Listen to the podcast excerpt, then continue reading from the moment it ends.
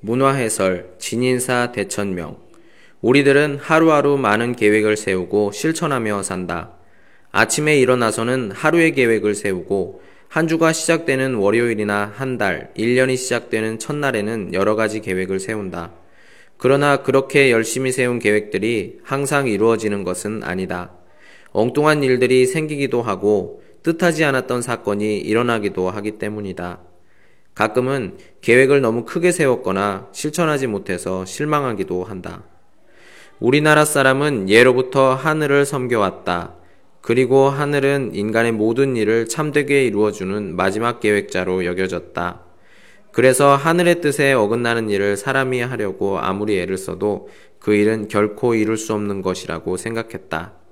이러한 생각에서 진인사 대천명, 사람은 단지 열심히 일을 다 하고 그 결과는 하늘에 맡긴다라는 말이 생겨났다.